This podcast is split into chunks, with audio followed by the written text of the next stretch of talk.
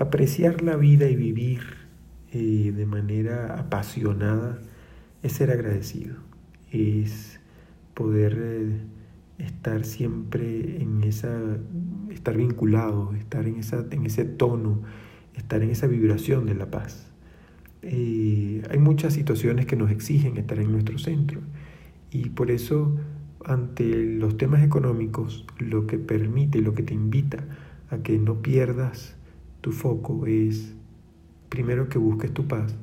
segundo que busques tu paz, tercero que busques tu paz, es decir, primero es la paz. Si tienes paz, todo fluye, vas a entender todo lo que hay detrás de esa enseñanza y sobre todo vas a poder tomar decisiones acertadas y vas a poder negociar desde tu centro y no desde la necesidad. Esa paz requiere que no sea un peñón, una, una piedra en el camino,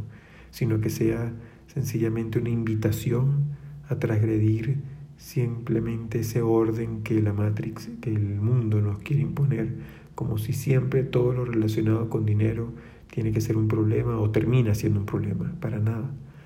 Si actúas desde tu paz y desde tu equilibrio, en lo absoluto es un problema, es algo maravilloso,